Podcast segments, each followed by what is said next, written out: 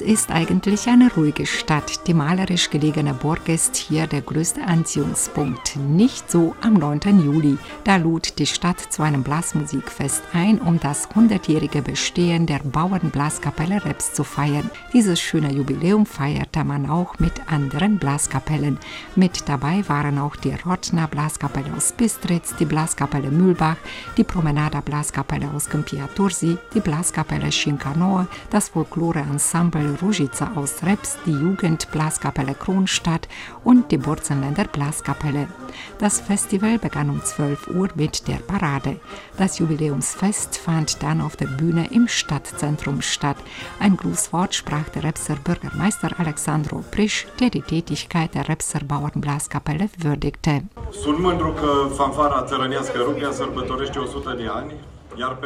Ich bin stolz darauf, dass die Repser Bauernblaskapelle ihr 100-jähriges Bestehen feiert und dafür danke ich allen, die dazu beigetragen haben, dass wir heute dieses Jubiläum feiern dürfen. Vergangenes Jahr feierten wir das 100-jährige Jubiläum des Lyzeums heuer jenes der Blaskapelle. Vor 100 Jahren wurden die Weichen für eine gebildete und moderne Gesellschaft gelegt, ohne die Initiative engagierter Menschen, die sich für die Bewahrung der Traditionen eingesetzt haben, wären wir heute nicht da. Astăzi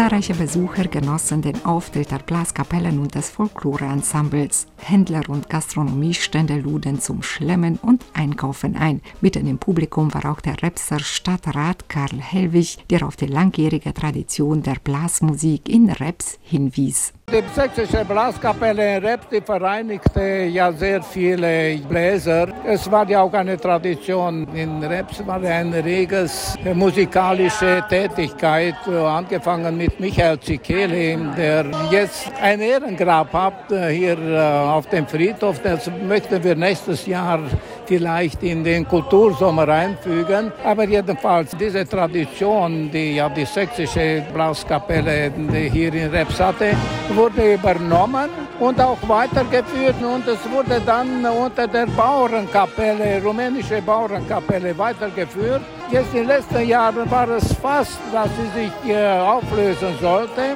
Und da kam doch die Initiative von äh, Vasile Hohoi und von jetzt von dem Verein äh, Ramidava, dass sie wieder aktiviert haben, was ja sehr wichtig ist für das musikalische Kulturleben hier in Rep. Man sieht es ja auch heute, dass Blaskapellen aus Karlsburg, aus Mühlbach gekommen sind, die Burzenländer Blaskapelle und Sie sehen auch, wie viel Volk sich versammelt hat und genießt dann auch dieses